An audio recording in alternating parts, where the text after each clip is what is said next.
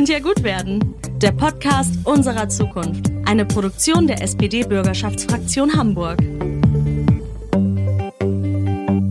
Hi und herzlich willkommen zum zweiten Teil der zweiten Folge. Wir reden immer noch über Rassismus und den Kampf gegen Rechts. Wir sind immer noch im Rathaus hier in Hamburg. Mein Name ist Paulina Behrendt.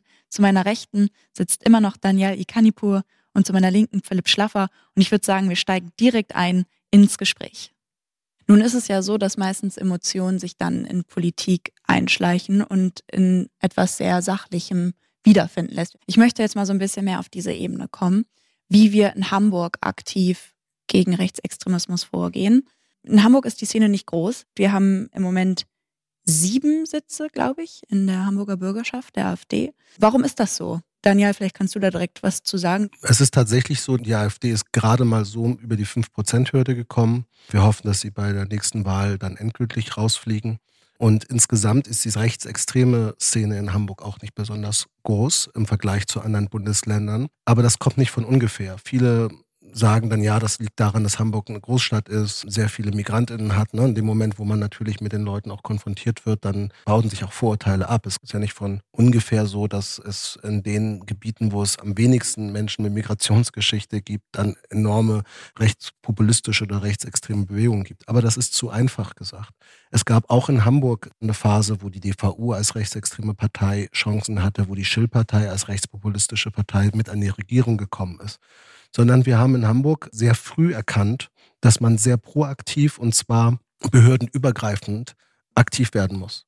Hamburg war das erste Bundesland mit einer Spezialeinheit nur fürs Internet, wo man geguckt hat, wo diese Hassnachrichten veröffentlicht werden und man entsprechend vorgegangen ist.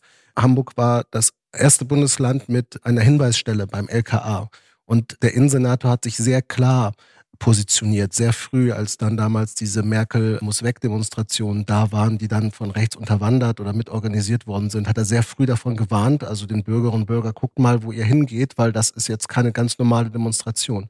Also eben auf diesem Auge nicht blind zu sein, sondern sehr offensiv hinzugehen. Wir haben ein Landesprogramm, ein eigenes Landesprogramm, wo wir Prävention und auch Repression und Aussteigerprogramme entsprechend fördern. Alles möglich, von der Schule bis hin zur Justiz.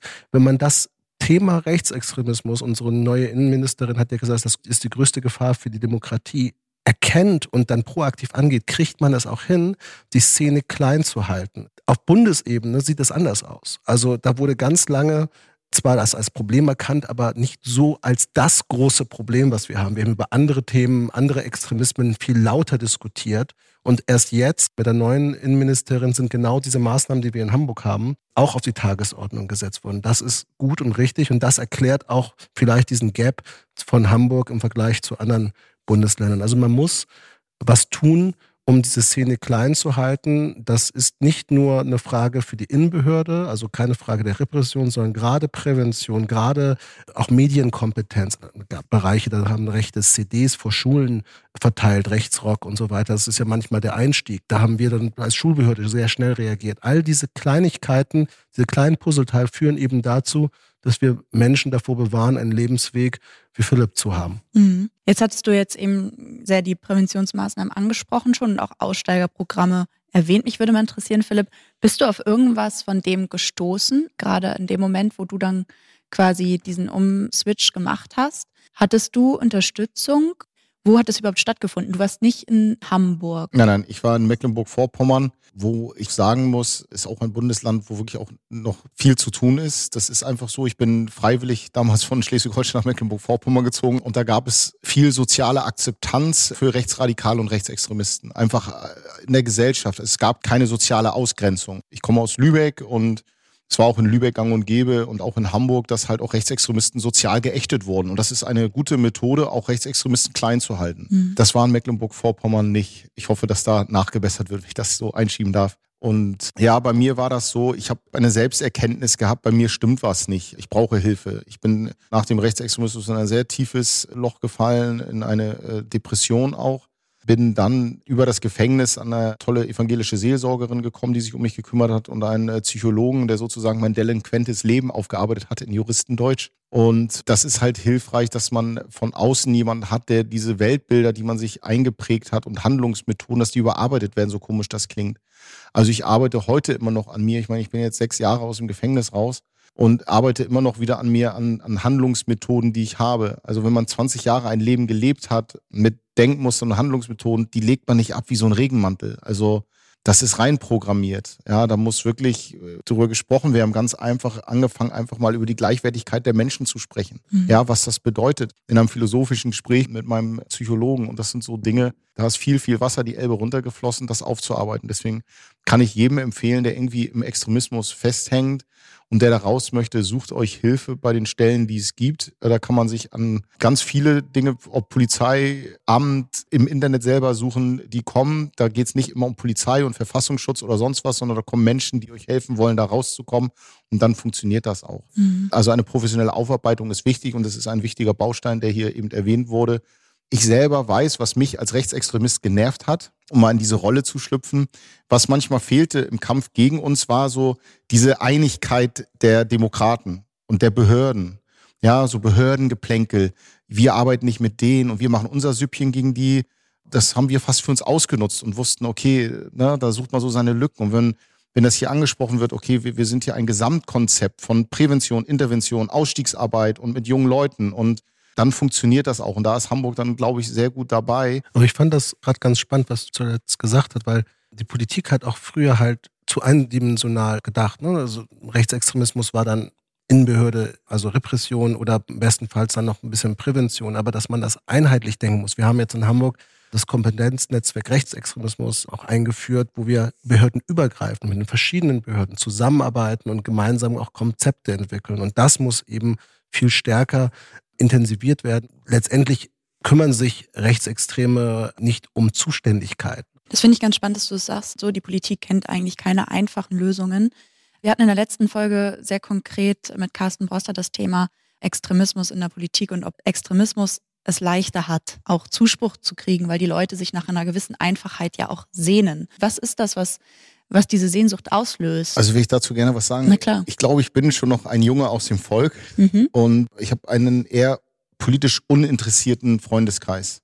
Ich bin äh, bundesweit unterwegs, auch mit Vorträgen Prävention und auch in der Ausstiegsarbeit. Und was mir ganz oft begegnet, ist halt, es gibt viele Menschen in unserer Gesellschaft, natürlich, die haben mit Dingen zu tun, jetzt mit Krieg, Sprit, Corona, Kosten, Familien, Kinder, Freizeit, alles. Und dann soll man sich noch beschäftigen mit den, im Tiefgang mit den Themen.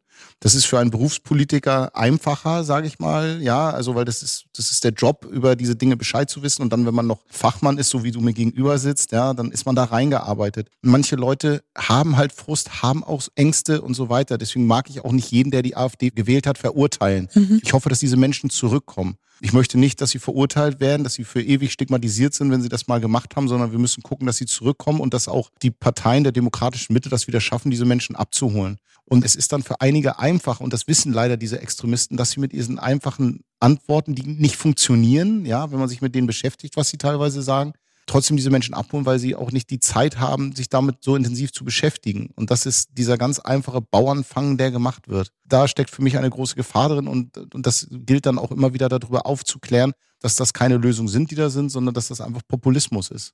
Das sehe ich in der Tat ähnlich. Also als Menschen wollen wir das auch. Ne? Lieber eine einfache Lösung hören und etwas Schönes hören, als etwas Negatives, Komplexes. Nun ist die Welt aber so, wie sie ist. Es ist dennoch aber die Aufgabe der Politik, die komplexen Sachverhalte dann eben aber auch zu erklären.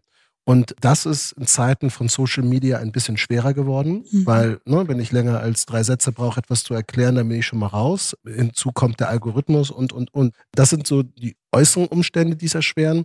Aber wir müssen, und das sage ich durchaus selbstkritisch für die Politikerzunft, Politikerinnenzunft, aber auch proaktiv eben auch auf die Leute zugehen, die vielleicht eben nicht meiner Meinung sind, mhm. um sie zu überzeugen, um sie dann wieder zurückzugewinnen. Man muss auch einen Unterschied machen zwischen Menschen, die AfD gewählt haben oder eben die AfD-Mitglieder sind. Also wer jetzt noch in der AfD ist, das ist nochmal was anderes als die, die in der Anfangszeit waren, der weiß, was das für eine Gruppe ist. Die haben sich inzwischen so radikalisiert. Aber man muss es den Menschen eben auch ein Stück weit erklären. Ein ganz konkretes Beispiel. Ich hatte im Wahlkampf einen Angriff in Anführungsstrichen von der AfD. Die hatten meine Plakate in entsprechenden Foren veröffentlicht. Da war meine Handynummer mit drauf. Dann so sinnvoll, ruf den Onkel doch mal an. So. Und dann mit irgendwelchen Quatsch, den sie noch darunter erzählt haben, der natürlich auch nicht stimmte. Und ich bekam dann in dieser Phase sehr viele Anrufe. Und ich habe mir die Zeit genommen, mit einigen dieser Menschen zu reden. Da gab es halt die üblichen Unverbesserlichen, die einfach nur mich bepöbeln wollten. Aber es gab einfach eine Menge Leute, die sich erstmal gewundert haben, dass ich Deutsch spreche, okay. Dann gab es eine Menge Leute, die sich gewundert haben, dass man ihnen zuhört, dass ich mit ihnen rede. Und sie kamen von einer anderen Position und ich habe quasi meine Position erklärt. Und dann meinen sie, okay, so habe ich das noch gar nicht gesehen. Und offensichtlich hat bisher niemand diesen Leuten gesagt, wie man es auch anders sehen kann, sondern die saßen halt in dieser Telegram-Gruppe, die von der AfD bespielt worden ist. Und am Ende des Tages waren das sehr gute Gespräche. Es hat zumindest bei dem einen oder anderen zu einem Fragezeichen geführt. Und diese Art von Gespräch, die haben wir nicht mehr. Und wer dann in seiner Bubble ist und nur noch die gleichen Positionen, die selbstverstärkenden Geschichten hört, das ist ja auch das, was Carsten Poster in dem anderen Podcast gesagt hat, umso leichter ist es, sich zu radikalisieren. Also es ist unsere Aufgabe, vielleicht eben nicht nur die eigenen Leute zu mobilisieren, wie man das dann im Wahlkampf macht, sondern eben dorthin zu gehen und mit den Leuten, ich mag das ganz gerne, mich mit Leuten zu unterhalten, wo ich weiß, diese Person ist 100 Prozent diametral meiner Meinung. Mhm. Und wenn wir dann rausgehen und ich habe die Person überzeugt, super. Wenn nicht, habe ich vielleicht ein paar Fragezeichen, ein paar Punkte gesetzt. Oder ich nehme selber was mit aus dem Gespräch. Ist ja auch nicht immer so, dass meine Position die richtige ist. Also in dem Fragenbereich Rechtsextremismus sicherlich, aber in anderen Fragen, also es zieht sich ja durch alle Themen. Und das müssen wir verstärkt machen. Mhm. Also miteinander reden wieder, statt übereinander. Total. Also ich finde halt auch dieses Bild super, super wichtig. Also ist auch meine Meinung dazu klein halten. Das ist so das eine, aber man darf es nicht tabuisieren und anfangen zu ignorieren. Und das, glaube ich, ist häufig eine Grenze, die oder eine Balance, die sehr, sehr schwierig ist, wie man eine Gruppierung klein hält und auch vielleicht jetzt nicht zu viel Aufmerksamkeit schenkt. Das war ja auch lange die Debatte, wie man damit überhaupt umgeht mit dieser Gruppierung. Sollte man die überhaupt thematisieren, weil nicht, dass sie da noch mehr Zuspruch kriegt und auf der anderen Seite trotzdem in den Diskurs mit denen gehen und zu sagen, auch das ist ja eine sehr präsente Meinung heutzutage. Wir können die gar nicht mehr ignorieren. Wir müssen jetzt anfangen, die zu überzeugen, dass es noch eine andere Wahrheit gibt und vielleicht auch eine bessere Wahrheit. Und wie du es eben schon gesagt hast, dafür müssen wir ins Gespräch gehen. Weil wir ja der Podcast der Zukunft sind, würde mich jetzt natürlich auch noch mal so ein bisschen interessieren, wie man das konkret angehen kann. Vielleicht einmal Daniel auf der politischen Ebene, wie man da versucht, wieder ins Gespräch zu gehen und wie du das eigentlich machst, Philipp, im privaten Umfeld? Wie gehst du da ins Gespräch, vielleicht mit Ex-KollegInnen? Das würde mich sehr interessieren. Vielleicht fangen wir mal mit Philipp auf der personellen Ebene an. Also meinst du mit Ex-Wegbegleitern aus der rechtsextremen Szene? Wie ich Hast du überhaupt noch in, mit dem Kontakt? Nein, ich habe mich zu 100 Prozent von allen gelöst. Das geht auch nicht. Man kann nicht so halb rechtsextreme Kontakte haben. Das ist wie entweder man ist schwanger oder man ist nicht schwanger. Also es gab Kontaktaufnahmen immer mal wieder, lass uns mal treffen und können wir nicht mal reden. Ich habe dann gesagt, ja, aber was wollen wir reden? Über die guten alten Zeiten? Es waren nicht die guten alten Zeiten, ja, es mhm. waren Scheißzeiten, ja, sage ich jetzt ganz direkt so. Und deswegen erwehre ich mich dagegen. Durch meinen doch recht gut gehenden YouTube-Channel habe ich fast täglich Kontaktaufnahmen von Menschen, die sich irgendwie verändern wollen oder sich dafür interessieren, wie hat das funktioniert, sich zu deradikalisieren. Und was ich immer mache, ist in dem Kontakt mit mir, wenn sich bei mir Extremisten melden, ist immer, ich trage es immer erstmal auf die emotionale und empathische Ebene. Wenn sich jemand bei mir meldet, der noch gerade gefangen ist da drin, aber dass er schon Kontakt zu mir aufnimmt, heißt schon, da ist irgendwas. Also ja, natürlich habe ich auch mal Kontaktaufnahmen mit Beleidigung. So, ich werde einfach beleidigt, so, das ist einfach so. Aber wer dann schon sagt, er erwartet eine Antwort, dann diskutiere ich nicht mit ihm jetzt über den Russland-Ukraine-Konflikt und diskutiere nicht über den Stalin-Hitler-Pakt und über Rassentheorie und so weiter, sondern ich sage ihm, du weißt doch, was da drin abgeht. Du weißt, was du verloren hast auf diesem Weg persönlich an Empathie, an Familie, an Freunde, dass du da sitzt, was du erlebt hast. Und das ist der Zugang, zumindestens wie ich den zu aktiven Extremisten noch bekomme, weil es einigt uns fast alle, die im Rechtsextremismus waren und einigt auch andere Extremisten. Es ist ein paranoides, einsames, gewalttätiges Leben, das unter Dauerstress ist und in meinem Umfeld ist es so, dass ich immer wieder Werbung für die Demokratie mache. Das fehlt mir manchmal so ein bisschen. Was Rechtsextremisten fordern, den Staat, den sie wollen, der hätte einem wie mir nie wieder eine Chance gegeben. Ich sitze heute hier zusammen, ich sitze in dem Rathaus. Ich habe das vorhin gepostet, ich habe gesagt, wer hätte das geglaubt, dass ich hier mal wieder sitzen darf? Ja, und das sagt so viel über diesen Rechtsstaat aus, über die Menschen, die hier sitzen, alle hier in diesem Raum, der Daniel, der mir die Chance dazu gibt, das wieder zu ermöglichen, dass in dieser Demokratie, wenn man sich deradikalisiert hat und sagt, ich bin wieder mit vollstem Glauben beim Grundgesetz und so weiter, dass man dann wieder teilnehmen darf an der Gesellschaft. Das ist in vielen, vielen Ländern der Welt und so wie die Parteien, die AfD und so dieses Land verändern wollen, wäre das nicht möglich. Und das sagt so viel aus. Da mache ich Werbung für die Demokratie. Es wird so oft über Deutschland geschimpft, was alles nicht funktioniert. Aber die Leute vergessen hinzugucken, was alles funktioniert. Ja, wenn ich jetzt einen Krankenwagen rufe, dann kommt der. Wenn ich hier die Polizei rufe, dann kommt hier in Hamburg die Polizei. Ja, mit allen Macken, die da sind, müssen wir auch mal wieder hingucken und sagen, was dieses demokratische System geschaffen hat, dass junge Leute egal von welcher Bildung, Religion, Herkunft oder sonst was, können von der, von der Hauptschule zum Studieren gehen. Das wird staatlich unterstützt. Daniel, da würde mich jetzt interessieren, wie macht ihr das auf Ebene der AfD? Wie kann ich mir das vorstellen? Du hast jetzt eben schon erzählt, du hast was sagen, so eine Art Beleidigungsanfall von denen dann ja zugeschickt bekommen. Und wie schafft man es dann trotzdem, mit denen sich an einen Tisch zu setzen und zu sagen, wir gehen jetzt in den Diskurs und wir reden jetzt wie zwei erwachsene Menschen miteinander? Man muss zuvor sagen, nach dem Statement von Twitter habe ich gerade echt Gänsehaut bekommen, aber genau das ist der Punkt. Ne? Das Thema Demokratie ist genau der wichtige Punkt. Und ich habe ja auch aufgrund meines Backgrounds auch ein ganz besonderes Verhältnis zur Demokratie, eben, dass es nicht selbstverständlich ist, dass es sehr viele Länder gibt, wo es den Menschen schlechter geht. Und das war erst Schizophrenie. Die Leute sind hier auf die Straße gegangen und haben das Recht gehabt zu demonstrieren, haben demonstriert und in anderen Ländern, die sie teilweise noch als Vorbild gesehen haben, wäre ganz anders mit diesen Menschen umgegangen worden. Und wir haben immer diese Möglichkeit, in einem Rechtsstaat den Weg zurückzufinden. Und das ist ein ganz wichtiges Signal. Und deswegen ist dieses ganze Thema eben auch keins, was eine bestimmte Gruppe von Menschen betrifft, Menschen, die sichtbare Migrationsgeschichte haben, BIPOX und ähnliches, sondern es betrifft uns alle, und zwar nicht aus Empathiegründen, sondern da wird tatsächlich die Axt an die Wurzel der Demokratie gelegt von diesen rechtsextremen Gruppen. Und deswegen ist es ein Thema für uns alle. Und deswegen hat mich das auch gerade sehr berührt. Zu deiner Frage, man muss da ein Stück weit differenzieren. Also erstmal, in einer Demokratie muss man, wir müssen im Parlament mit der AfD ein Stück weit umgehen. Das bedeutet aber nicht, dass wir in irgendeiner Form kooperieren müssen. Das ist ja das, was die immer erwarten, sagen, wir sind doch jetzt im Parlament und ja, die haben Rederecht. Mhm. Aber Rederecht bedeutet ja nicht, dass man das richtig finden muss, sondern da müssen wir halt widersprechen und die Fehler in ihren Debatten aufzeigen. Und das geht dann doch ganz einfach weil sie tatsächlich ja nicht die besten Argumente haben. Und dann müssen wir sie halt sehr offensiv und stark widerlegen.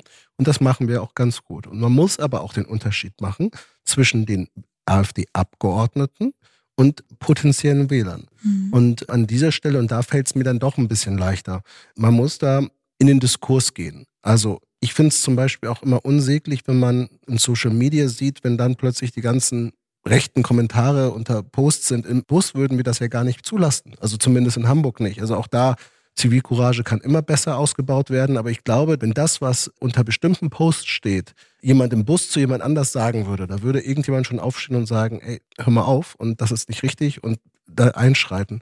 Auf Social Media lassen wir das stehen und lassen eine gewisse Lufthoheit den Rechten über, die sie gar nicht verdienen und die auch sie gar nicht repräsentieren was dazu führt, dass andere sich immer mehr zurückziehen. Also auch im Netz sich proaktiv einmischen. Ich habe für mich den Weg gewählt, dass ich tatsächlich auf diese Nachrichten antworte. Und je nachdem, ob es jemand ist, wo ich das Gefühl habe, den kann ich noch kriegen, der ist einfach nur falsch informiert, hat einfach den falschen Blickwinkel, wird gerade von den falschen Leuten berieselt, dann biete ich ein Gespräch ab. Gebe meine Telefonnummer, wir telefonieren, wir diskutieren in der Hoffnung, dass ich da eine Position erklären kann in dem Moment auch die Leute, die meinen, mich beleidigen zu müssen, auch da antworte ich, führe sie ein bisschen vor. Man muss ja auch ein bisschen schlagfertig antworten, manchmal mit dem Augenzwinkern und poste das auch entsprechend. Dann überlegen sie sich das auch zweimal, weil wenn sich jemand blamiert hat vor dem ganzen Netz in der Öffentlichkeit, dann überlegt er es auch beim zweiten oder dritten Mal, ob er das tut. Der Clou ist am Ende des Tages, ist einfach nicht, hinzunehmen. Mhm. Also es reicht eben nicht aus, ein Schild hochzuhalten oder eine innere Einstellung zu haben, ich bin tolerant, ich bin gegen rechts, sondern man muss proaktiv etwas tun. Demokratie bedeutet auch eben nicht nur alle vier Jahre ein Kreuz zu machen, sondern dass man proaktiv immer wieder für diese Demokratie kämpfen muss. Also Demokratie braucht Demokraten und man kann tatsächlich tagtäglich Botschafter sein. Deswegen finde ich es zum Beispiel ganz toll, dass du nicht nur der Szene den Rücken gekehrt hast, was ja schon ein Schritt ist, sondern tatsächlich auch proaktiv dagegen ankämpfst, aufklärst. Du bist ja sehr engagiert und das ist so wichtig. Wir müssen, jeder einzelne von uns muss versuchen, gegenzuhalten, zu erklären, zu argumentieren, weil die anderen sind aktiv. Wir sind zwar mehr, das ist unsere Stärke, aber die haben die einfachen Lösungen. Das heißt, wenn jeder von uns jeden Tag einen kleinen Schritt machen würde, hätten die gar keine Chance. Ich finde es super spannend oder auch sehr inspirierend, muss ich sagen. Auch schon nach dem letzten Podcast ist mir das aufgegangen. Jetzt durch eure beiden Statements hier auch gerade noch mal mehr, ist der Begriff Demokratie, der bei mir persönlich als noch sehr, sehr junger Mensch noch überhaupt nicht so eine, eine Fülle bekommen hat. Ich bin mit Demokratie groß geworden. Ich kenne das nicht, dafür zu kämpfen. Ich weiß nicht, wie immens diese Bedeutung ist für manche Menschen. Und ich glaube, ein Großteil der Generation eben auch nicht. Und das finde ich sehr, sehr schön, einfach um euch mal beide ein Kompliment zu machen und vielleicht auch nochmal an Carsten Broster aus der letzten Folge, wie viel bei mir ankommt, dass mir immer bewusster wird, wie privilegiert das ist, diese Demokratie und dass Demokratie der Schlüsselbegriff für fast alles ist und das Füllen dieser Demokratie und das Ausleben derer, darum geht's, glaube ich, konkret. Und wird es auch die nächsten Jahre gehen, denke ich mal. Und das ist so wichtig, weil gerade wenn man damit etwas aufwächst und es so selbstverständlich ja. sieht, das ist immer so der erste Schritt, bevor man es verlieren könnte. Und deswegen ist es so wichtig, sich das immer wieder bewusst zu machen, was für ein Geschenk das ist und dass für dieses Recht andere Menschen gestorben sind und tagtäglich auch ja. sterben weiterhin in ganz vielen Ländern um uns herum. Und dass es eben keine Selbstverständlichkeit ist. Und wenn wir das mit diesem Podcast auch ein Stück weit rüberbringen könnten, dann wäre das schon sehr, sehr viel. eine gute Nummer. Ja, vielen Dank. Als Abschlussfrage haben wir immer, wie kann es gut werden? Das ist ja auch das, das Motto des Podcasts. Sprich die Frage, was muss konkret noch passieren, damit die Gesellschaft weniger fremdenfeindlicher wird, damit diese Nadelstiche wieder abnehmen? Ich würde mir wünschen, dass mehr Leute sich engagieren im Kleinen für die Demokratie und für die Gesellschaft. Dann müssen nicht Personen wie du so viel tun und, mhm. und dass sie ausbrennen und manchmal sich machtlos fühlen. Ja, also dass mehr Leute was tun. Mhm. Ich würde es gut finden, wenn wir eine Art Ethik- oder Demokratieunterricht hätten. Einfach, dass das in Schule einen Platz findet. Was bedeutet das, dass wir in dieser Gesellschaft zusammenleben? Dass dieser Begriff, wie du gesagt hast, beispielsweise so den entstauben, ja, dass mhm. Demokratie wieder cool wird, ja. Also das, Gott sei Dank haben wir die Möglichkeit, hier nach unserer Freiheit leben zu dürfen, jeder nach seiner Fasson, ohne den anderen einzuschränken was eine tolle Sache wäre, das Menschen zu vermitteln. Und mal ganz monetär gedacht, ist es halt auch wichtig, dass der Staat Mittel bereitstellt für Projekte, für Demokratiearbeit auf ganz unterschiedlichen Ebenen. Prävention, Intervention, Ausstieg, Aufklärung, alles Mögliche dass da die Weichen gestellt werden und dass diese Projekte auch langfristig sind und dass wir nicht immer nur so Strohfeuer dann bekämpfen, dass es heißt, ja, es ist in Hanau was passiert, in Halle was passiert oder da gibt's Angriffe, sondern dass wir wirklich immer wieder daran arbeiten, dass diese Projekte, die daran arbeiten, dann auch eine Planungssicherheit haben und dass wir da alle gemeinsam am Strang ziehen für die Demokratie. Der letzte Punkt ist besonders wichtig, weil man hat das Gefühl, es passiert etwas und sind alle betroffen und auch aufrichtig betroffen und dann ist es nach einigen Wochen vergessen und es gibt ein anderes Thema, was gerade tagesaktuell die Schlagzeilen dominiert.